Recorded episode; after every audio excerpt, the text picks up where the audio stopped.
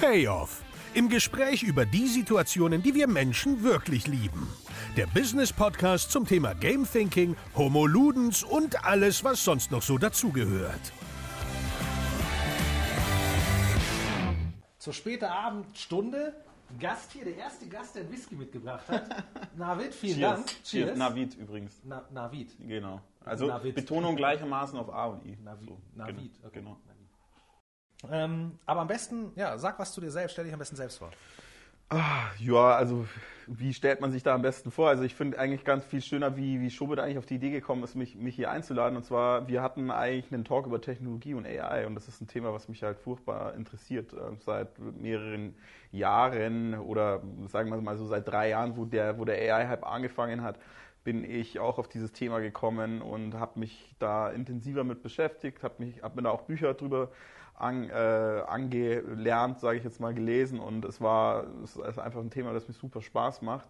Und mein eigener Background ist, ich habe im Gaming angefangen, lustigerweise. Sehr geil. Ähm, ich habe bei Blizzard Entertainment angefangen mit Anfang 20 als Game Master für World of Warcraft. Was, was hast du da gemacht als Game Master? Na, was man halt so macht. Äh, man, äh, man, man macht den klassischen Kundendienst, aber der klassische Kundendienst bei, bei Blizzard sieht so aus wie ähm, Erika 16 wurde beschimpft von Ralf 19 und ähm, man soll sich das mal angucken. Oder ich habe mein, mein episches Schwert äh, nicht, nicht finden können. Wo, wo kann es sein? Ja, es ist in deinem Backslot F16. Schau noch mal nach und wenn es nicht da ist, dann purge mal deine UI. Oder ähm, ich finde den Questgeber nicht oder die Farbe von meinem, von meinem Pferd gefällt mir nicht, kannst du das bitte ändern? Also, ne, was, man, was man halt so in der Gaming-World an Kundenanfragen kriegt. Und das, ähm, das habe ich gemacht von 2006 bis 2008 und dann ähm, bin ich dort, äh, weil äh, das Unternehmen so schnell gewachsen ist, halt mit reingewachsen, habe dort in der Managementposition äh, 15 Game Master betreut, bin dann dort ins Operations Management gegangen und sechs Jahre später war ich dann in Irland, habe dort die Site mit aufgebaut von 9 auf 1100 Mitarbeitern. Bin dann 2012 wieder zurück nach Deutschland gekommen, habe mir ein Jahr Pause gegönnt, war viel reisen, habe mir immer gedacht, ich muss unbedingt studieren, habe dann BWL gefangen, äh, angefangen, wahrscheinlich. Warum ich, machen das immer alle? naja, bei mir war das so, studieren? ga- bei mir war das ganz BWL. einfach. Ich hatte, ich habe nur ein Fachabitur gemacht und ich komme aus einer iranischen Familie. Da ist so BWL-Studium so wie der Hauptschulabschluss. Also das ist so das Minimum, was du erreichen musst quasi. Die, das musste dann sein und ähm, habe mich dann auch immer gefragt, wieso mache ich das eigentlich? Und im, am, im letzten Semester bin ich dann auch sehr auf diesen AI-Film gekommen. Also habe angefangen, mich mit dem Thema zu beschäftigen und durfte dann meine Arbeit darüber schreiben und hatte einen Professor, der mich da auch sehr unterstützt hat. Und am Ende wurde meine Thesis dort ein Kurs für Nicht-ITler, Ach die nee. quasi diese Technologie kennenlernen wollen. Und diesen Kurs gibt es jetzt an der Hochschule München. Okay. Und ähm, hilft Du, quasi. dozierst du den auch? Ich doziere nicht, bin aber beim Kickoff dabei. Also, Also beim ersten Semester. Quality Management. Ja, ich, ich heiz dann so ein bisschen die Studenten an, so als ehemaliger. Ich glaube, äh, der Herr Game Günzel Master. findet das dann auch immer ganz nett, wenn da mal so ein alter ehemaliger Student kommt und den Jungen, äh, ich bin ja auch noch nicht so alt, ähm, auch mal so ein bisschen erzählt, hey, das bringt wirklich was, wenn ihr, wenn ihr, wenn ihr jetzt was tut. Und ähm, habe dann diesen Kurs mitgemacht und hatte auch die Zeit, mich viel mit mir selbst zu beschäftigen und auch mal Zeit zu haben, sich über seine eigenen Interessen klar zu werden, weil sonst bist du in so einer Business World immer Ja. stuck und äh, kommst da nicht raus. Und dort habe ich dann gemerkt, ich bin eigentlich jemand, der sich viel für Technologie begeistert und konnte das mit einer anderen Leidenschaft von mir paaren, die äh, auch ähm, so ein bisschen in die philosophische Richtung geht. Das heißt immer, nicht nur sich angucken, nicht nur zum Beispiel sich an, was anzusehen und sagen, aha, okay, sondern auch, okay, so what? Also was bedeutet das Aha, eigentlich? aha. Und da sind wir jetzt eigentlich auch beim Thema Technologie und AI. Was bedeutet eigentlich immer eine stärker werdende Technologie für uns als Menschen, für Ja. unsere Gesellschaft? Ja, und was geil. bedeutet das für die Verantwortung, die wir haben? Einmal uns selbst gegenüber und einmal gegenüber unserer Familie, Kindern, Gesellschaft. Ja. Was bedeutet es für die Demokratie und Verfassung, Technologie zu haben, die uns irgendwann mal sagen kann, was wir tun können, um es besser zu machen? Und das sind Fragen, die mich sehr, sehr interessieren. Und so kam eigentlich die Motivation äh, von mir, äh, sich mit künstlicher Intelligenz zu beschäftigen. Ähm, in Bezug auf Gaming, ich war selber schon immer ein Gamer at heart. Ich war nie so ein Geek, der immer vorm Rechner gehockt ist. Wobei Ja. Command Conquer habe ich immer gespielt. Ja, Age of voll. Empire, wie Ja. sieht's da bei dir aus? Ähm, ich bin, äh, also meine ersten Spiele waren im Internat, vor allem Doom, dann Command and Conquer, okay. Age of Empire ein bisschen später, Ja. aber Command and Conquer war eine riesenlange Zeit. Ja. Ich glaube, uns trennen ja auch noch ein paar, äh, paar wenige Jahre. Ja, Vielleicht definitiv. deswegen bist du im Gaming vielleicht noch, äh, also als ich so acht, neun Jahre alt war, da war Doom zum Beispiel ein total krasses Game. Ich hatte da noch ein bisschen Schiss vor. Okay, ne, Ja. da war, als ich glaube ich, also Doom kam gerade gerade raus, als ich in der siebten oder achten Klasse war. Ja, und ähm, Junginternat. Ja, und dann da Mhm. Ja Gott, was sollst du sonst machen? Keine Doom. Mädels, es Ja, wird gezockt. Also genau, ja. Also Internat war, war Jungs, ähm, Schule war gemischt, aber Ja. waren halt kaum, waren ehrlich Ja. gesagt. Die Mädels waren Könige bei uns, ist ja klar, ja. Ähm, Könige. Königinnen, ja, hast Ja. recht. Oh, damn, zu sehr geprägt vom Junginternat. ähm, so zwei Mädels auf 20 Jungs. Mhm. Ähm, war Sport, war eigentlich das, ein- äh, aber ja, was machst du außer Sport und Schule dann? Computerspielen irgendwann. Und zuerst, Mhm. Ja. Mhm. zuerst waren es die Pen and Paper Games, so Age of, äh, nicht Age of, ähm, Dungeons and Dragons, das schwarze Auge. Dann als eben, als wir dann zu den Großen durften, die halt Computer hatten, Mhm. äh, gerade Doom. Genau, und dann später ähm, lange, lange Zeit bei mir auf jeden Fall äh, Command Conquer Mhm. als erstes so Echtzeit. Ähm, was mich super interessiert, äh, interessant fände, dass du ähm, die, die Philosophie gerade erwähnt hast. Mhm. Also ich selber, ich liebe auch, ich habe es jetzt nie, nie studiert irgendwas, aber Philosophie ist ein spannendes Ding. Ich glaube, es ist eine Schande, dass diese ganzen, also auch, auch gerade so eine Denkweise, die du ja eigentlich bei Philosophie auch ein bisschen lernst, Mhm. gerade auch wahrscheinlich mit als erstes sofort aus diesen ganzen BWLerischen Sachen rausgeflogen ist. Ich glaube, es täte uns super gut, wenn BWL-Studium damit aufgepeppt wird, Mhm. Ähm, weil ich glaube, eben dieses, dieses Denken, Lernen und auch auf einem auch komplexere, sich selbst komplexere Fragen zu stellen, Ja. wäre, glaube ich, für viele BWLer ein sehr wichtiger Punkt. Ich glaube, Philosophie würde jeder, äh, äh, jedem Bereich gut tun, nicht nur der. BWL. Ich glaube, es gibt auch Leute in der Wirtschaft, die durchaus solche philosophischen Ansätze haben, aber äh, und wo du wirklich recht hast, ist, das ist etwas, was ich sehr mal im BWL-Studium vermisst habe, ist auch immer ähm, Keynes und Mi- Milton Friedman und wie die alle heißen, schön und gut, aber paar das doch ein bisschen mit, äh, mit Substanz für die Ja. Leute, um ihnen auch zu erlauben, eben aus diesem Kasten hinauszudenken. Jetzt haben wir viel erfahren über dich in der Vergangenheit. Was machst du jetzt gerade? Ich ähm, konzentriere mich gerade ziemlich auf meine Sales-Karriere. Also ich bin jemand, der schon immer im Vertrieb äh, Spaß gefunden hatte und äh, bin jetzt gerade bei einem jungen Startup in München und äh, bin dort bei Personio im Account Executive Team. Ähm, das Schöne daran ist wirklich, das ist ein sehr junges, kreatives Unternehmen, das den Menschen in den Vordergrund rückt. Und ich glaube, da sind wir auch wieder beim philosophischen Thema. Ähm, ich glaube, der Mensch treibt halt eben sehr vieles an. Und ich glaube auch, dass Unternehmen, wenn sie Erfolg haben wollen, insbesondere im technologischen Al- Zeitalter, in dem wir uns jetzt befinden, den Mensch als Treiber erkennen muss. Ja. Sonst, das ist, Angie würde sagen, alternativlos. äh, und ich, ich glaube einfach, ähm, es ist die eine Seite, Technologie zu implementieren Ja. oder sagen wir mal, vielleicht jetzt, um auf das Thema zu kommen, Gamification zu implementieren, aber es ist eine ganz andere Sache, Menschen mit einer Kompetenz auszustatten, Ja. mit dieser Technologie dann umgehen zu können. Ja. Also ich kann in Schulen oder in Unternehmen noch so viel iPads und äh, Macs und äh, iPhones und keine Ahnung, irgendwelche Screens oder von mir aus Hologramme ähm, ähm, einrichten. Wenn ich den Menschen aber nicht den Raum gebe, Ja. diese Kompetenz zu entwickeln, mit, mit äh, Technologie den, den richtigen Umgang zu finden, Ja. dann bringt mir die Technologie nichts. Ja. Die Erkenntnis daraus ist ja dann eigentlich quasi, der Mensch treibt die Technologie an. Bin ich voll bei dir. Aber interessant, bei dem, was du erwähnt hast, das heißt, du würdest jetzt das Gebiet, was natürlich mich am also meisten prägt, Gamification, auf der technischen Seite verordnen? Nee, ich ähm, würde jetzt nicht sagen, dass Gamification auf der technischen Seite ist. Ähm, ich würde sagen, dass ähm, Technologie durchaus Aspekte der, der, der Gamification auch mit abdeckt. Also Technologie und Gamification schließen sich da nicht aus. Nein, nein, gar nicht. Ja, das Genau. nicht. Nee, weil du gerade meintest, mit ähm, eben anstatt es, also auf die eine Seite ist es zu implementieren technisch, Mhm. auf der anderen Seite der Mensch. Ähm, aber auch gerade, also es ist aber. Aber Mhm. da stimme ich, wie gesagt, völlig mit dir überein. Ähm, der Grund, die Grundbasis, aber mein, also wie ich glaube, dass Gamification aufgebaut ist, kommt ja aus der Verhaltenspsychologie, Mhm. also ist komplett menschbezogen. Ähm, aber ja, ich, ich bin ich voll bei dir. Für die, alle, die die Personio noch nicht so kennen, Mhm. was ist Personio? Was macht Personio aus? Was ist der USP? Also das, das Produkt vor allem auch jetzt. Also Personio ist im Grunde äh, hera- heraus entstanden aus der Idee, äh, aus zwei Motivationsgründen. Zum einen ein Unternehmen zu sein, das einen gesellschaftlichen Mehrwert erzeugt und zum anderen ein Unternehmen ist, wo man auch sehr gerne jeden Tag hingeht und arbeitet. Okay? Daraus ist ein Produkt entstanden, das quasi den gesamten Mitarbeiterlebenszyklus im Personalmanagement abbildet. Das aus den drei Kernbereichen Rekrutierung und Bewerbermanagement. Der zweite Teil ist die Administrierung vom Personal und das dritte ist dann das Team von Kennzahlen, also sogenannte Reports, basieren auf den Daten, die du in dieses System eingespeist hast. Okay.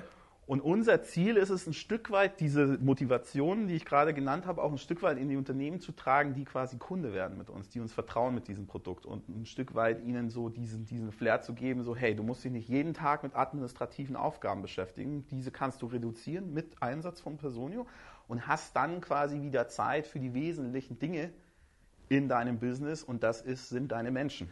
Also eigentlich eine gute Chance für HR, auch strategischer wieder wirkungsvoller zu werden. Ja? Eben raus aus diesem Verwaltungsbereich hin zur, ähm, ja, zum, zum Entwicklungsbereich, zur wichtigen Ressource. Ich, ich glaube, es ist ja leider, ich bin mir jetzt nicht sicher, ich, also ich weiß nicht, sagt dir Thomas Sattelberger was? Das sagt mir jetzt nichts, War- aber das muss überhaupt nichts heißen. Nee, ja, ähm, Thomas Sattelberger war, soweit ich weiß, einer der, der wenigen großen, die in Vorständen von großen Konzernen, also Lufthansa, Continental und Telekom, wenn ich mich richtig erinnere, Personalvorstand.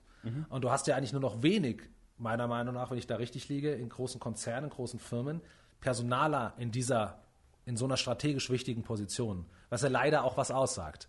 Ja, und gerade wenn natürlich Person, wenn zum Beispiel über Personio die Chance besteht, dass, oder überhaupt diese, diese Denke zu haben, weg vom Verwaltung, vom klassischen, wie sagt man so schön, Kartei, Kartenverwalter oder wie Ja. auch immer, hin zum Entwickler. Ja. Ähm, das, das, das kann ja für die Personaler nur genial sein. Also du hast mir eigentlich schon eine ziemlich gute Flanke hingeschlagen, indem du sagst, ja, also eigentlich dann auch Unternehmen ermöglicht, strategisch äh, zu arbeiten. Und das ist eigentlich das, ähm, sage ich, underlying Goal, was wir eigentlich haben, ist ähm, dadurch, dass du den administrativen Aufwand eben reduzierst, den äh, Menschen im Unternehmen die Möglichkeit gibst, diese Zeit für strategische Themen äh, aufzuwenden. Unsere Philosophie von HR ist eben strategisch zu arbeiten und HR in eine Schlüsselposition zu stecken, die quasi deinem Business hilft, aufs nächste Level zu kommen. Ja. Und dabei helfen wir den Leuten. Um, um, um, um, um dieses Ziel zu erreichen, versuche ich persönlich auch immer sehr, die Leute daran zu erinnern, dass der Mensch der eigentliche Treiber ist Ja. und die Technologie dir dabei hilft, den Menschen dazu zu befähigen. Und das ist so ein Zusammenspiel. Ja. Vor allem seit, also vor allem durch den Switch zur Dienstleistungsgesellschaft. Vorher, wenn wir reine Industrialisierung, war es eher noch umgekehrt, würde Ja. ich jetzt mal sagen. Ja, der Mensch arbeitet der Maschine zu. Aber jetzt, wo es um kognitive, um Innovation, also um ja, Kreativarbeit geht, wird es genau umgekehrt, richtig. Das eigentlich Spannende an diesem Thema ist, und ich spreche ja wirklich jeden Tag mit Leuten, die äh, sich jetzt, sage ich mal, langsam mit diesem Thema anfreunden, ist, dass oftmals den Leuten das gar nicht so bewusst ist, welche Möglichkeiten sie eigentlich haben, wenn sie so eine Software einsetzen und du sie eigentlich mit einem Gespräch, so wie wir es jetzt zum Beispiel auch haben, eigentlich dazu führst zu sagen, so Mensch, was mache ich denn denn eigentlich dann mit der ganzen Zeit, die ich habe? ja, dann hätte ich zum Beispiel Zeit für so Themen wie Employer Branding. Und das sind so Themen, die gehen in vielen Unternehmen gerade un unter. Oder wie zum Beispiel einfach, dass man strategische Rekrutierung macht. Ja.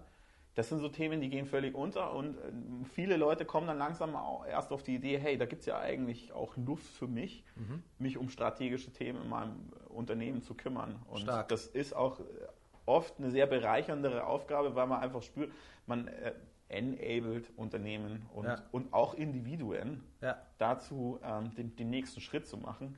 Äh, ich, ich glaube auch, dass äh, das eine enorm wichtige Aufgabe ist und ähm, wir mittlerweile auch als Speerspitze der digitalen deutschen Wirtschaft angesehen werden. Wenn ich mir äh, gebe, dass der Hubertus Heil uns auf der Messe in Köln besucht hat, von einem von drei Unternehmen, da war ein Startup dabei, da, da merkt man dann schon auch, wie, wie wichtig das ist, dass man diese Aufgabe macht. Und ich glaube, in Deutschland sind wir immer noch an dem Punkt, wo wir da wirklich an den Basics noch arbeiten. Ja. Also wenn du dir mal den amerikanischen An- Markt ansiehst und dort mal, oder in England sogar auch, die, die Menschen nach den Anforderungen nach HR-Software fragst, das ist ein ganz anderes Level. Die kommen dir mal damit Feature und Automated Talent Screening um die Ecke, sowas hörst du in Deutschland gar nicht. Wer sind so eure, wen seht ihr als eure so, so ideale Zielgruppe an? Ja, also um es ganz technisch auszudrücken, unsere Zielgruppe sind Unternehmen von der Unternehmensgröße 20 bis 2000. Das Okay. ist ein, unter, das ist ein un, äh, unterfütterter Markt. Das sind also sogenannte kleine mittelständische Unternehmen, SMEs, KMUs. Die haben da momentan nicht viel und Personio spezialisiert sich gerade auf diesen Markt. Okay. Und die meisten Player, die du auf dem Markt hast, die konzentrieren sich eher aufs größere Segment. Da gibt es einige, die fangen so bei 5000 Mitarbeitern und drüber an. Und äh, diesen kleinen Markt, äh, der, der entfällt gerade so ein bisschen und da kümmert sich Personio drum. Okay. Und du hast auch erwähnt, ihr habt den Recruiting-Teil auch zum Beispiel mit drin. Äh, das finde ich super spannend, weil ich glaube, im Recruiting, gerade natürlich, jetzt kommt wieder Stichwort Buzzword Fachkräftemangel, gibt es auch wieder welche, die sagen, es ist nicht so. Ähm, aber egal, auf jeden Fall, Recruiting finde ich eine super spannende Sache.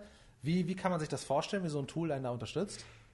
Naja, also was dir das Tool eigentlich immer, ähm, worin dir das Tool eigentlich immer helfen will, ist, dass du entweder auf, sage ich jetzt mal, auf administrativer Seite, also Ja. wenn man jetzt mal den HRler nimmt, Ja. eigentlich immer eine Risikominimierung hast und Mhm. eine Übersicht bekommst, also eine Kontrolle darüber, was gerade passiert, ähm, die nichts mehr hinten runterfällt, du ein Zeitersparnis bekommst. Das sind so die Sachen, die du auf HR-Seite hast. Okay. Was du auf Geschäftsführerebene aus der Business Strategy Sicht hast, ist eigentlich immer ein Kostenersparnis und ein Zeitersparnis.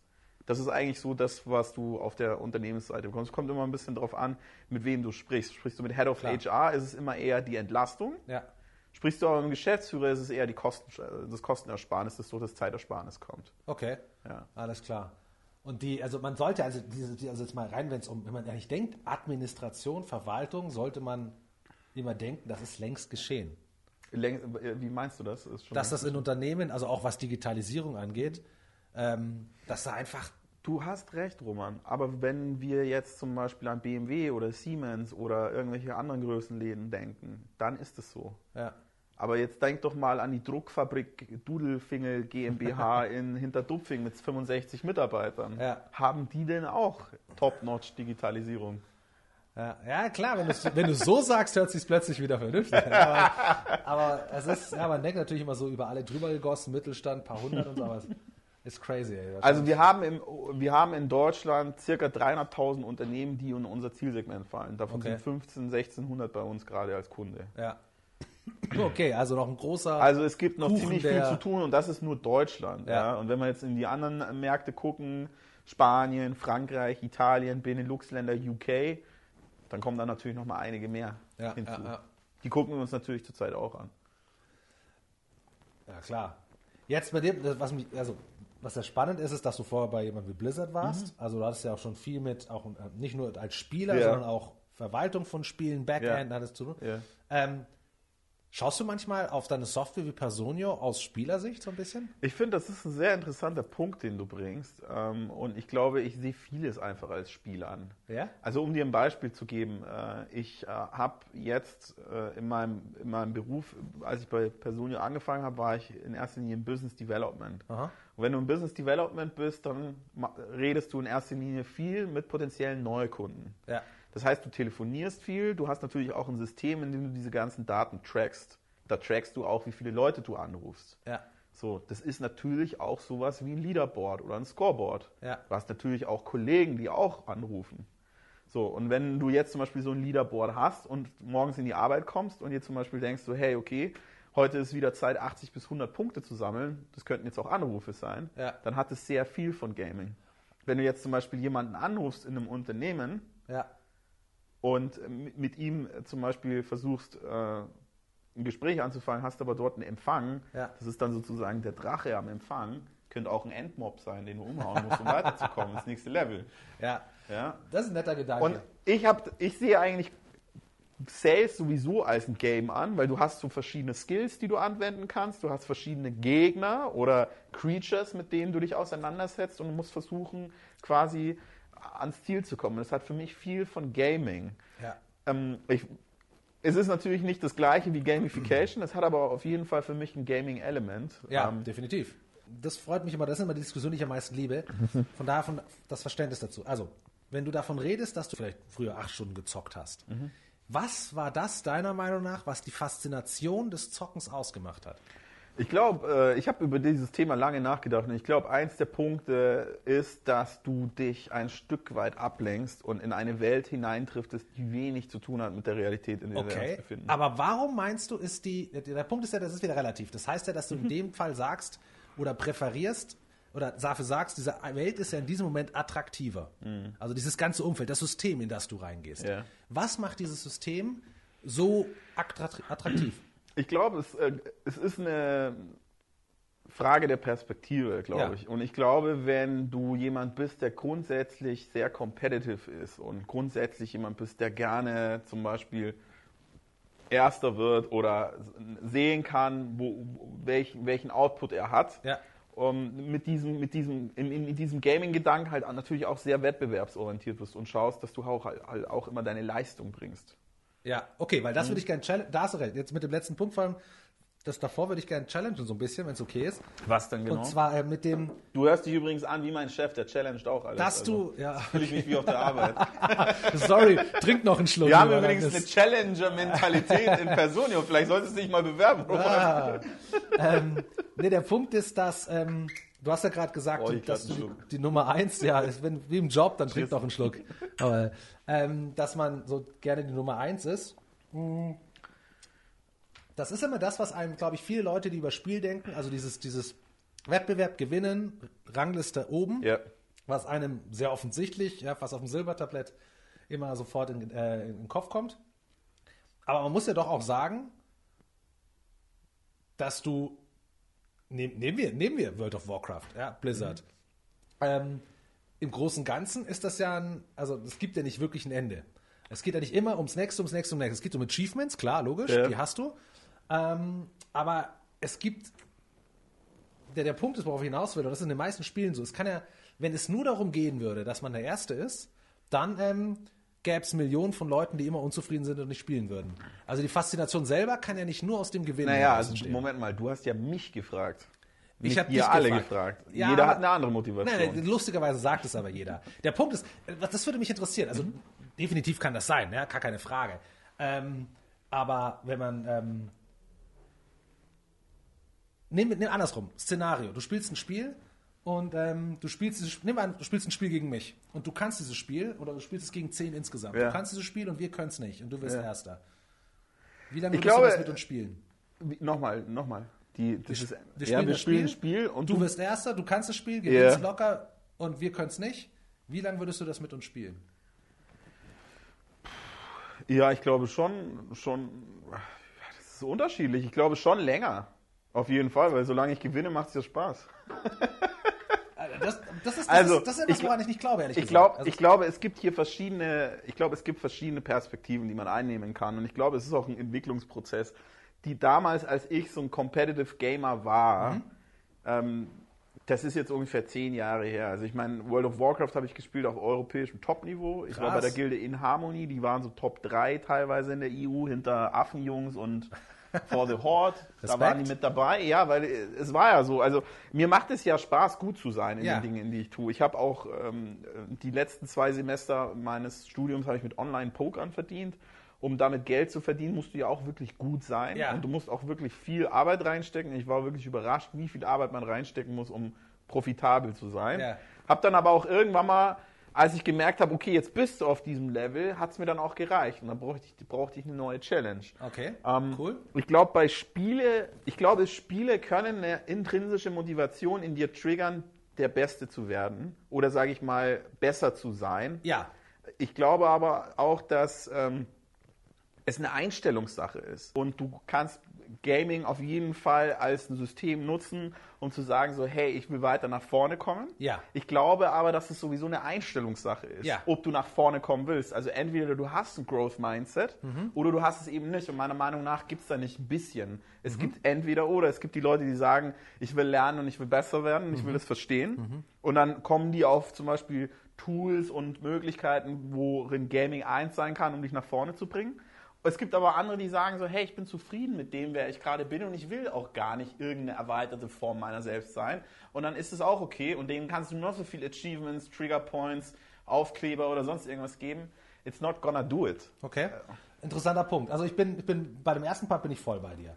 Ähm, es gibt die Leute, die besser werden wollen. Beim zweiten Part glaube ich, viele Leute haben resigniert aufgrund ihres Umfelds. Ja, das halt, dann sitze ich das jetzt ab oder machen wir es halt. Da habe ich jetzt aber mal folgende Frage. Haben die resigniert oder haben die nie angefangen? Ich glaube, die haben resigniert. Also, das kannst du nicht, nicht 100% alle, aber ich glaube, es ist ein evolutionärer menschlicher Trieb, besser werden zu wollen. Weil das ist das, was uns zu dem gemacht hat, was wir sind. Äh, Also evolutionstechnisch. Ähm, was ich aber glaube, und das hast du völlig richtig gesagt, und vorhin hast du nämlich, weil ja, du hast uns, also, jedenfalls hatte ich das so interpretiert, von zwei Sachen gesprochen. Das eine ist gewinnen und das andere ist besser werden. Das muss ja nicht das Gleiche sein. Und ähm, also du kannst ja, deswegen habe hab ich mich gefragt, weil du, du hast vor allem, du hast es zwei, dreimal betont, dieses Besserwerden. Ja. Ähm, wenn du jetzt aber, deswegen das Beispiel vorhin, gegen uns spielst, die wir mies sind und du gewinnst, wirst du nicht besser. Genau, aber das ist ein sozial und da sind wir bei der Perspektive. Das hat aber einen sozialen Aspekt. Ich helfe dir besser zu werden.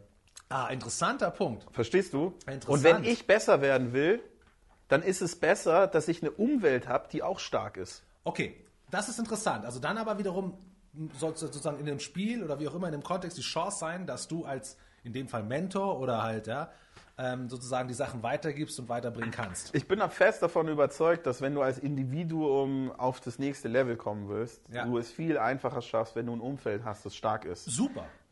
Ich finde, ich finde das, das ist das erste Mal, dass jemand bei diesen, ich, ich habe diese Diskussion gerne oft mit vielen, weil die immer sagen, die glauben, Motivation kommt nur durch Gewinnen. Ja, ich, ich behaupte, Motivation kommt durch Fortschritt. Das heißt, du kannst trotzdem verlieren, aber du erlebst Fortschritt. Absolut, da bin ich total bei dir. Und was noch nie einer gebracht hat, und das ist super, ist der Punkt, dann di direkt selber zu sagen, ah, aber der nächste Schritt ist, ich helfe anderen dabei besser zu werden. Heißt natürlich aber auch, das System muss dir die Chance geben, irgendwie.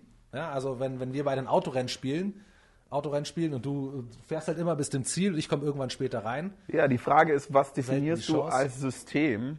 Und ich glaube, als System kann man durchaus auch definieren, dass du jemand bist, der sich einfach das Recht dazu nimmt, Ja. sowas zu machen. anderen zu helfen. Richtig. Ja, super. Äh, wie gesagt, super spannend. Ja, aus, kam noch nie einer mit der Perspektive, finde ich geil. Ähm, und ich glaube, da sprichst du aber auch einer der, ich meine, wir sind soziale Säugetiere und nicht ohne Grund sind, Mhm. triffst du ja viele Leute, die in ihrer Sache, wo du sagen würdest, die haben gewonnen oder sind super, sind. Gurus, die dann irgendwann eben dieses, dieses auch philanthropische kriegen. Ja. ja, eben jetzt, sie wollen Impact haben, sie wollen, sie nehmen andere unter ihre Fittiche. Ja. Und sagen, Geil. Ja, aber man kann da noch einen weiteren Aspekt oder noch eine Perspektive oder Dimension mit reinbringen und sich überlegen, ist das nicht eigentlich total selbst äh, äh, verherrlichen oder äh, arrogant zu sagen, man möchte eigentlich anderen helfen, weil das ist eigentlich der einzige Weg, besser zu werden.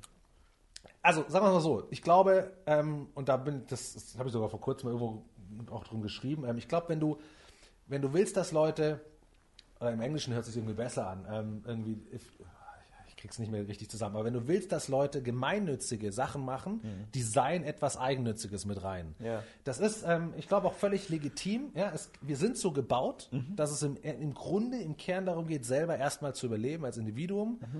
Ähm, wahrscheinlich, dass du dann der Spezies insgesamt hilfst, wie auch immer. Ähm, aber von daher, äh, gute Frage. Ich glaube, es ist natürlich in uns drin. Wir wollen besser werden. Ja? Und äh, wenn das anderen, und wenn wir da, aber der Punkt ist, wenn wir besser werden und dadurch gleichzeitig noch diesen sozialen Impact haben, also nicht ohne Gründe wieder Purpose, wieder ja, typisches Buzzword aktuell, Ja. ähm, ich, das gehört einfach dazu. Also es ist völlig okay. Ich glaube auch eine interessante Frage ist, wie gut wirst du eigentlich selber, wenn du erstmal anderen Leuten Value gibst, Ja. ohne zu erwarten, dass du Was Value bekommst. Ja, geil. Und wo ist da eigentlich der und wie viel Value hat das eigentlich? Ja. Nicht nur für dich, sondern für die Gesellschaft. Super spannende Sache. Also das, das ist, glaube ich, jetzt dann so ein bisschen, das ist der Olymp, das letzte, was du gesagt hast. Das ist der? Olymp. Ja, also wenn man so in diese Richtung kommt. Das ist spannend, dass du das sagst, auch weil du Sales so liebst. Und zwar, ähm, ich meine, Sales ist oft so dieses, ich glaube, deswegen haben viele auch Social Media für Sales noch nicht so ganz verstanden. Ja, weil du gerade im, im Dialog mit anderen, also was funktioniert auf Social Media oder überhaupt, ja, Social Media muss nicht mal sein, aber im Sales-Bereich ist dieses, dieses, du gibst freiwillig Wissen frei, du hilfst den Leuten automatisch. Und dadurch kommt irgendwann, kommt es auch oft zurück. Äh, irgendwann sagen die Leute, hey, jetzt brauche ich was, Vertrauen aufgebaut durch die Hilfe. Ja, also es ist nicht der direkte Sale kommt daraus, aber dafür so dieser lange, strategisch geplante, langfristige, ja, Vertrauens. Schau mal, die Frage ist doch, wann kommen Leute wieder zu dir? Ja, Die Leute kommen wieder dann zu dir, wenn sie glauben, du bietest einen Mehrwert an.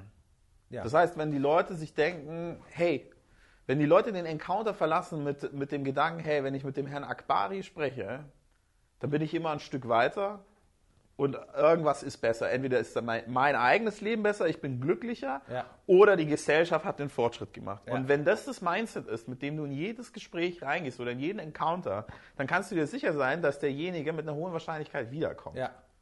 Aber es ist halt auch, weil du den Blick hast, nicht auf den direkten Sale hier im Jetzt, sondern halt langfristig strategisch, wie wir Beziehungen Ja, aufbauen. die Frage ist ja, was ist ja echter Sale in 2019? Und meiner Meinung nach ist echter Sale in 2019 einfach eben genau das, dass du quasi, du bist quasi ein, ein Stück weit ein Servant von demjenigen, der quasi Ja. kommt. Ja? Ja. Und es ist so ein bisschen wie wenn du zum Arzt gehst und sagst so, ja, mir geht's beschissen. Dann fragt er so, ja, was ist denn mit dir? Ja, ich weiß nicht, ich habe da so einen blauen Fleck. Ah, okay, was ist denn da eigentlich genau passiert? Bist du irgendwo dagegen gerannt? Nee, bin ich nicht. Ja, was kann noch sein? Ist alles okay in der Familie? Ja, der fragt und fragt nach. Und warum? Weil er will es verstehen. Er will wissen, wo ist das eigentliche Problem. Und er hört nicht auf, nur weil du ihm sagst, du hast einen blauen Fleck oder ja, ich bin hier, weil ich ein Pflaster brauche. Ja, das reicht ihm halt einfach nicht. Ja. Und das ist genau das Gleiche. Wenn du heute äh, in, in heutigen Zeit einfach guten Sales machst, dann musst du ein Problem Finder sein. Das ist übrigens nicht etwas, was ich sage. Das sagen äh, zum Beispiel auch renommierte Salies. Ja. Daniel H. Pink, der hat ein Buch geschrieben, Ja.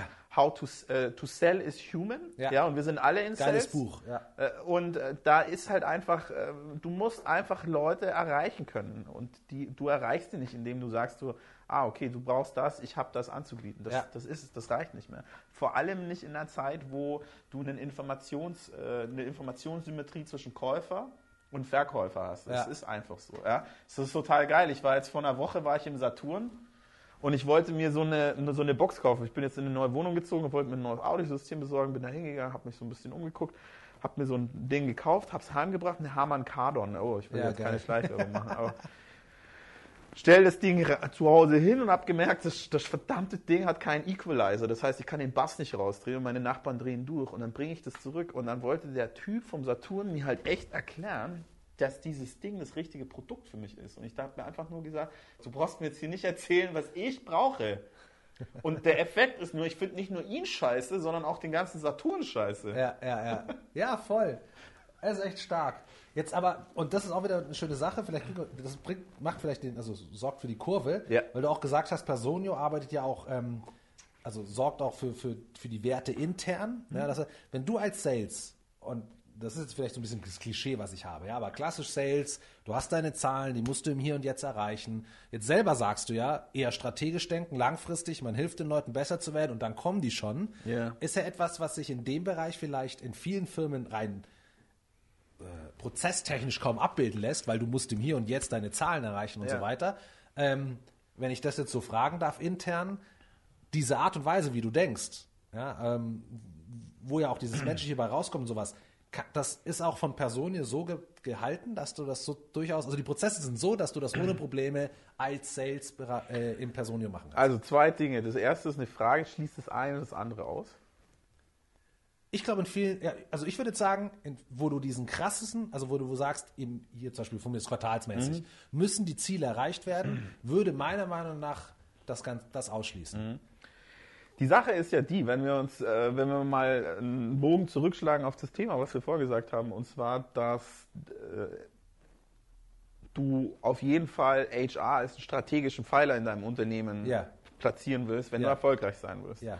Und äh, wenn wir der Auffassung sind, dass das wichtig ist, dann müssen wir das auch nach innen leben. Richtig? Einer der Faktoren für strategische Arbeit im HR ist, ist auch, dass du deine Mitarbeiter ein Stück weit autonom und autark arbeiten lässt. Warum? Weil du musst agil bleiben Ja. in der heutigen Zeit. Ja. Agil bleibst du nur, wenn du als Management Autonomie abgibst Ja. und dadurch Mitarbeiter förderst, die strategisch denken. Ja. Strategisches Denken heißt unabhängig arbeiten, Ja. heißt eigene Entscheidungen treffen. Und ich glaube, da sind wir eigentlich genau bei dem Punkt. Okay. Wenn du als Unternehmen das Vertrauen in deine Mitarbeiter hast, zu sagen, die wissen, was die tun, Ja.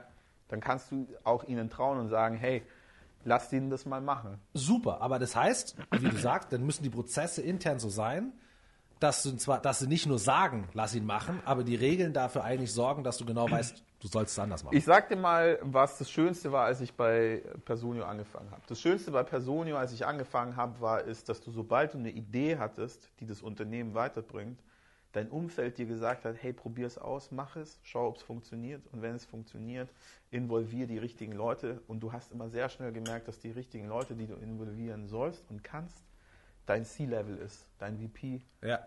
das Management. Und das ist etwas, was ich sehr schätze, ist, dass wir sehr offen sind für Themen, die uns nach vorne bringen. Wir sehr offen sind, auch Trends zu setzen. Personio ist ja nicht nur ein Anbieter von HR-Software. Personio ist ja auch jemand, der sagt, wir wollen HR innovieren, auch ein Trendsetter sein. Und dazu gehört auch ein Stück weit eben dieses innovative Auge offen zu halten Ja. und sich auch mal einen Pfad oder auf einen Weg einzulassen, bei dem ich jetzt vielleicht persönlich nicht unbedingt überzeugt bin, Ja. dass er der Richtige bist. Ja. Du bist es aber und ich habe aber Vertrauen in dich als, als mein Mitarbeiter. Und sage dir, hey, ich sehe zwar nicht den Pfad, den du gerade gehst, ich vertraue dir aber insofern, Ja. dass ich dich unterstütze, deinen Weg zu gehen und dann sehen wir schon, was dabei rauskommt. Ja. Würdest jetzt, ähm, wenn wir, wenn wir das Thema, also aus deiner Erfahrung auch, also jetzt, was du bei Personio machst, wenn du glaubst, wo wir drüber geredet haben, wo Personio vielleicht hin kann, beziehungsweise andersrum, es ist ja ein Werkzeug, ja, wo HR hin sollte, wo Chancen bestehen, es Ja. zu entwickeln. Ähm, was glaubst du, wäre so der, was würdest du dir wünschen für HR, für die Richtung oder irgendwie, keine Ahnung, was, was glaubst du ist das größte Problem für HR im deutschsprachigen Raum als Beispiel, wo du sagst, da sind die größten Hemmschwellen, das müsste man lösen. Ähm, deswegen kann, wird das Potenzial, was HR eigentlich bringen sollte oder einfach oder hätte, noch nicht gehoben. Ja, ich glaube, das ist eine sehr interessante Frage, die du stellst. Und ich muss auch ganz offen gestehen, ich bin auch sehr noch in meinem Daily Business auch gerade drin, um über solche strategischen Themen so viel nachzudenken. Ich glaube aber, wobei es uns helfen kann, wo wir hin müssen, auch als, als sage ich mal, Wirtschaft, ist, dass wir einfach den, den Menschen mehr fördern müssen. Und wieso? Weil Technologie wird uns viele einfache Aufgaben abnehmen. Das ist einfach die Tatsache. Das hat verschiedene Folgen für uns. Das eine ist, wir müssen damit umgehen, dass Jobs und Funktionen in Unternehmen eine immer kürzere Halbwertszeit haben. Das, hat- das hat zur Folge, dass wir uns als Menschen immer wieder neu erfinden müssen. Das heißt also, eine Lernkompetenz den Menschen an die Hand zu geben, das Verständnis zu erhöhen bei allen im Unternehmen, zu sagen, hey, du musst ein Lerner werden, Ja. sonst gehst du einfach unter, Ja. ist zum Beispiel ein ganz wichtiger Faktor Ja. für uns in der, in der, in der, in der Zukunft zu äh, überleben als Teil der Wirtschaft. Ja. Und damit meine ich jetzt die Menschen. Das ist zum Beispiel ein ganz wichtiger Punkt. Lernen ist ein, also glaubst du, also bin ich auch wieder voll bei dir. Ähm, und ich, das merkt man, also wenn man sich jetzt überlegt, wo die Nachfrage auch jetzt in meinen Bereich kommt oder überhaupt, ich war jetzt vor kurzem mit auf der Zukunft Personal, Hauptthema ist Lernen. In Köln? Ja. Dann da jetzt auch nochmal das Thema. Ähm, Spielen ist ja eigentlich nichts anderes als Lernen. Also jedes Spiel ist eine Lernumgebung. Du hast immer Probleme, die du Absolut. lösen musst. Ja? Jetzt ist im Spiel jeder bereit, freiwillig zu lernen. Anders geht's gar nicht. Ähm, er merkt es natürlich auch nicht, ist ja unbewusst, und, äh, unbewusst, aber jetzt aus deiner Erfahrung, einfach nur intuitiv, aus deiner Passion als Gamer, als auch als Betreuer von Spielenden, ja, ist ja, Ja. das Gleiche. Ähm, Spiel sind reine Lernumgebungen, Ja. Herausforderung, du musst lernen. Du lernst automatisch. okay. Und das, was du gerade meintest, ähm, dass das äh, Unternehmen gerade in der heutigen Zeit immer mehr darauf achten müssen, diesen Lernaspekt reinzubauen oder zu haben, zu erreichen bei Mhm. Ja. ihren Mitarbeitern. Ja. Gerade das, was du auch meintest, du hast Vertrauen in deinen Ja. Mitarbeiter, dass er besser wird. Ähm, das heißt, wir haben zwei Systeme. Ähm, Realität, jetzt in Mhm. dem Fall Unternehmen, beim anderen Spiel, wo Lernen schon sehr gut funktioniert. Was könnten Unternehmen da vom Spiel lernen?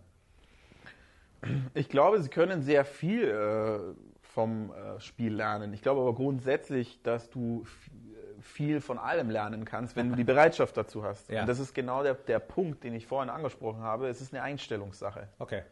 Und ich glaube, ein Lerner zu sein, ist eine Einstellungssache. Du kannst zwar jemandem helfen dabei, einfacher zu lernen, indem du ihm Dinge wie spielerische Elemente an die Hand gibst. Ich glaube aber im Endeffekt ist es entweder bist du einer, der lernen will, oder du bist es nicht. Du kannst natürlich Leute ein Stück weit dazu anfixen zu lernen, indem du ihnen zum Beispiel die Notwendigkeit klar machst, warum Veränderung wichtig ist. Es ist aber nun mal einfach so, dass Menschen entweder diese Motivation haben, intrinsisch nach Veränderung und es wollen, und es kommt von innen heraus, und die anderen haben das einfach nicht. Und ich glaube, dass du ihnen dann mit Games und mit diesen Triggern, ich weiß, wir sind uns da unterschiedlicher Meinung, das macht Nee, aber super, überhaupt super. nichts, äh, ein Stück weit dazu Anreiz bieten kannst, das eine Weile zu machen. Ja. Oder es ihnen einfacher machen kannst. Ja. Ich glaube aber nicht, dass du jemanden dazu bringst, zu sagen, ich habe den Willen nach Veränderung, Ja. indem du ihm ein Spiel an die Hand gibst und sagst, spiel das und dann kommt es. Nee, das nicht. Genau. Also nicht, nicht, indem du sagst, hier ist ein Spiel, aber ich glaube, dass du, also ich glaube, das Gehirn ist ein ein Lernorgan, nichts anderes. Es kann gar nichts anderes, außer neue Dinge lernen oder bereits gelerntes vertiefen. Ich glaube, es ist Und- ein Anpassungsorgan, aber vielleicht Was ja ist es gar nicht so weit entfernt. Ja, davon. genau.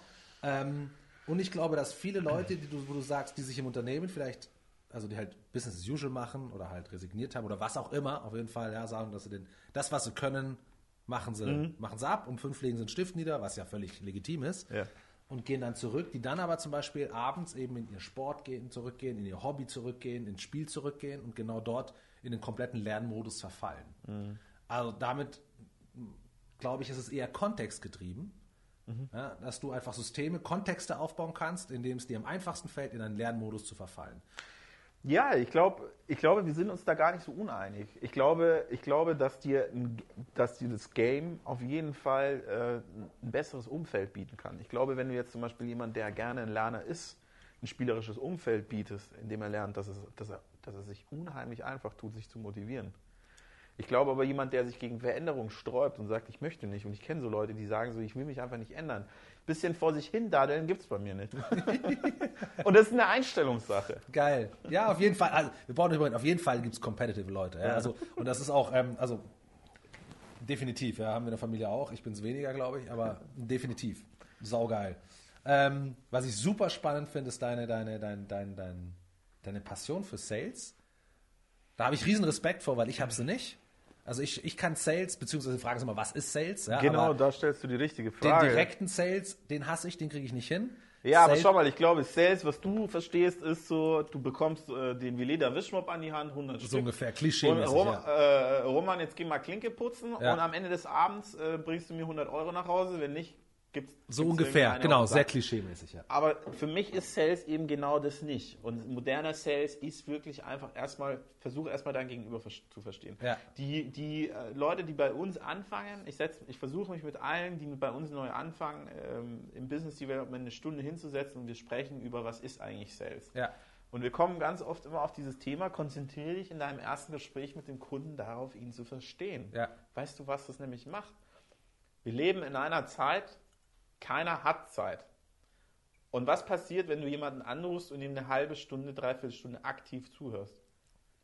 Das macht was mit demjenigen, Ja. weil das, das passiert nicht oft. ja, Und wenn du dann auch noch auf das Gesagte eingehst, also aktiv Ja. und das wiedergibst und ihm das Gefühl gibst, du verstehst ihn, dann gibt es eigentlich keinen Grund, warum er mit dir nicht nochmal sprechen will. Sprich, in dem Fall den Sales-Prozess mit dir weiterzugehen. Und wenn ich mir jetzt überlege, wenn ich das jetzt vergleiche mit, wie es vielleicht andere machen, dann ist es, glaube ich, auf jeden Fall eine Winning Strategy. Ja, Und so funktioniert Sales. Und das ist eben genau der Punkt, wo ich sage, warum es so Spaß macht. Weil du bist, das Ziel ist nicht etwas zu verkaufen.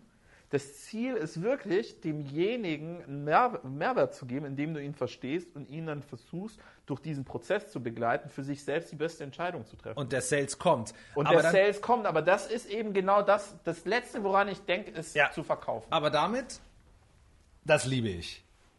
Jetzt vielleicht, wie gesagt, ich bin auch ein bisschen, ähm, jetzt, du bist da viel tiefer drin und sowas, ich habe da gar nicht so viel die Erfahrung, aber ich würde sagen, Ja, du hast immerhin das, das- Buch von Pink gelesen. Ja, nicht nur, du hast von andere. viel. Ah, Pink ist geil, übrigens kann man nur empfehlen, hat auch super TED-Talk gehalten. ähm, also ist eine klasse Sache. Aber was du mir gerade erzählst, ist etwas, was für mich eher Branding als Sales ist, was ja okay ist, weil Sales eine Konsequenz dann daraus ist. Und da spreche ich jetzt aber zum Beispiel wieder aus auch sehr kurzfristiger Erfahrung, erst vor kurzem. Die Unternehmen, die ich kenne, gerade von mir aus, ja, mit denen ich halt zu tun habe, ja, deutschsprachiger Raum, Mittelstand, Ja. gewachsen und sowas, ähm, die haben das nicht begriffen. Also die haben nicht begriffen, Branding steht vor Sales oder Branding sorgt automatisch für Sales und Branding ist für mich genau dieses Vertrauen aufbauen, denen zu helfen. Ja, und daraus entsteht am Ende der Verkauf. Für die ist das der direkte Sale, also eigentlich eher so called. Schau mal, es gibt genau zwei Motivations, äh, Motivationen, Motivationsgründe für Veränderung. Der eine ist Schmerz und Leid und der andere ist der absolute Wille aus einem Zustand von Glück und Motivation, Glück und Frohseligkeit zu zum Beispiel sagen, ich will mich ändern. Das ist übrigens eine Philosophie, die Joy Dispenza aufstellt. Der sagt, man kann auch aus You can come from a perspective of joy and, and happiness and, and try to drive change. Ja. Ich kann dir aber ganz ehrlich sagen, die Unternehmen, denen es gut geht und die reich sind und bei denen läuft's, welchen Grund haben die denn irgendwas zu ändern? Ich meine, Ja, die werden nach wie wiederum vor menschlich. ihre Anzüge tragen können, nach wie vor ihre 7er BMWs durch München fahren können, Ja. nach wie vor ihre Rollis tragen. Wieso sollten die sich ändern? Ja. Es gibt keinen Grund dafür. Ich meine, Climate Change wird von vielen auch äh, verneint. Gibt's nicht. Zumindest von denen, die damit ein großes Problem haben, weil sie morgen weniger Geld verdienen. Ja. Also ich kann die Leute, die das machen, schon, äh, schon verstehen, weil ich meine, warum sollst du die ändern? Und ich kann, ich kann die Leute, die Businesses haben und sagen, hey, wir machen es genauso wie heute, Ja. weil ich bekomme meine Kohle, meine Kunden kaufen das sowieso bei mir. ist völlig klar. Ich glaube aber halt eben, dass wir jetzt an dem Punkt sind, wo wir anfangen müssen, vor allem als junge Unternehmen, über solche Themen zu reden und eben genau zu sagen, nee, das ist eben nicht okay. Ja. Und ich finde es ganz interessant, was äh, die, und es tut mir leid, dass ich ihren Namen gerade nicht habe, die, die CEO von Burton, beziehungsweise die, die, die, die Ehefrau des Gründers, die auf der Bits and Bretzels vor zwei Wochen war. Ich muss ganz ehrlich sagen, einfach ein mega geiles Event. Es war eine Energy dort von Aha. Entrepreneurs und, und Senior Executives. Und sie hat gesagt, it's not up to politics anymore. It's up to businesses to change. We can't wait for them to, to take initiative. We have to take initiative. Und genau so ist es auch. Und ich glaube, es ist sehr schwer. Und die Frage kam öfter auch auf auf der Bits and Bretzels. Können eigentlich als eingestandene Unternehmen überhaupt diese Verantwortung tragen, diese Veränderung von innen heraus zu machen? Ist es überhaupt möglich oder sind die einfach schon viel zu festgefahren? Ist es nicht viel einfacher, ein neues Unternehmen Ja. zu gründen mit Ja. einem freshen Mindset und zu sagen, wir machen es? Ja. Um euch nur ein Beispiel zu geben. Personio hat zum Beispiel seinen Laden dicht gemacht für den Friday Climate Strike. Wir haben den Laden komplett dicht gemacht und sind mit 300 Mann dahin gegangen. Ja. Und das ist etwas, was wir leben. Ich meine, hey, wann gibt es das eigentlich so? Hannover, unser äh, CEO, wie gesagt, hat sich auf die Bühne gestellt und hat sich gerechtfertigt dafür, warum unsere, ähm, warum wir T-Shirts gedruckt haben und dass sie ja auch nachhaltig sind und wo wir sie gedruckt haben. Also es gibt Unternehmen, die nehmen das ernst und ich glaube aber, dass es eine fucking große Challenge ist und es Ja. ist sogar für uns als junges Unternehmen, uns gibt es ja erst seit Mitte 2015, sogar für uns ist es schwierig, solche Dinge krass durchzuziehen, weil du kommst natürlich sehr schnell an den Punkt, dass du dich mit anderen Unternehmen in der Wirtschaft auch arrangieren musst, um Ja. auch einfach zu überleben. Irgendwann nur noch über Effizienz. Aber das das, heißt- sollte uns nicht davon abhalten, diese Verantwortung zu übernehmen und diese Veränderung mitzutragen. Und es ist einfach die Verantwortung von jungen Unternehmen, das zu machen. Das ist richtig, ja. Problem ist, jedes Unternehmen wird irgendwann alt. Also das ist du hast immer diese, diese, diesen Change-Gedanken, klar, um seinen Platz zu Du bist arbeiten. nur so alt, wie du dich fühlst. Und wenn das, das ist schön, wenn das wirtschaftlich, ich glaube, ja, wenn das wirtschaftlich durchziehbar wäre geil. Es macht super Bock. Also ich gehe mal davon aus, es ist nicht der Whisky, sondern einfach äh, super geiles Gespräch mit dir. Ich, ich würde mich freuen, wenn wir das unbedingt wieder äh, wiederholen. Gerne. Ähm, vor allem vielen Dank für die Insights, also Gerne. ein bisschen auch, ja, in, in, in, Personio. Aber noch mehr Danke für die, äh, woher du kommst. Ja, so ein bisschen super viel Spaß gemacht. Ähm, genau, wenn jetzt Leute ein bisschen was über dich rauskriegen wollen oder Mhm. über Personen oder wie auch immer, wohin würdest du sie schicken? Also in erster Linie ähm, würde ich Sie ähm, gerne, ähm, also wenn Sie mich erreichen wollen, dann kann ich dir gerne meine Kontaktdaten äh, nennen. Ansonsten bin ich eigentlich jemand, der äh, sehr glücklich ist, darin ohne Instagram und großartig Facebook auszukommen. Okay. Ich weiß, in welcher Zeit wir leben. Ich habe aber auch das Gefühl, dass es einem einfach, einfach nicht glücklich macht, die Walls von anderen Leuten anzusehen. Ähm, deswegen bin ich, bin ich da jetzt, ich kann dir jetzt nicht irgendwie zwölf Seiten nennen, aber ich habe natürlich eine E-Mail-Adresse und eine Telefonnummer. Okay, also man kann dich erreichen. Man kann mich erreichen, ja, aber wenn ihr, wenn ihr mir eine E-Mail schreiben wollt, dann schreibt die doch einfach an navid.akbari.personio.de Okay. und ähm, dann äh, trete ich mit euch in Kontakt.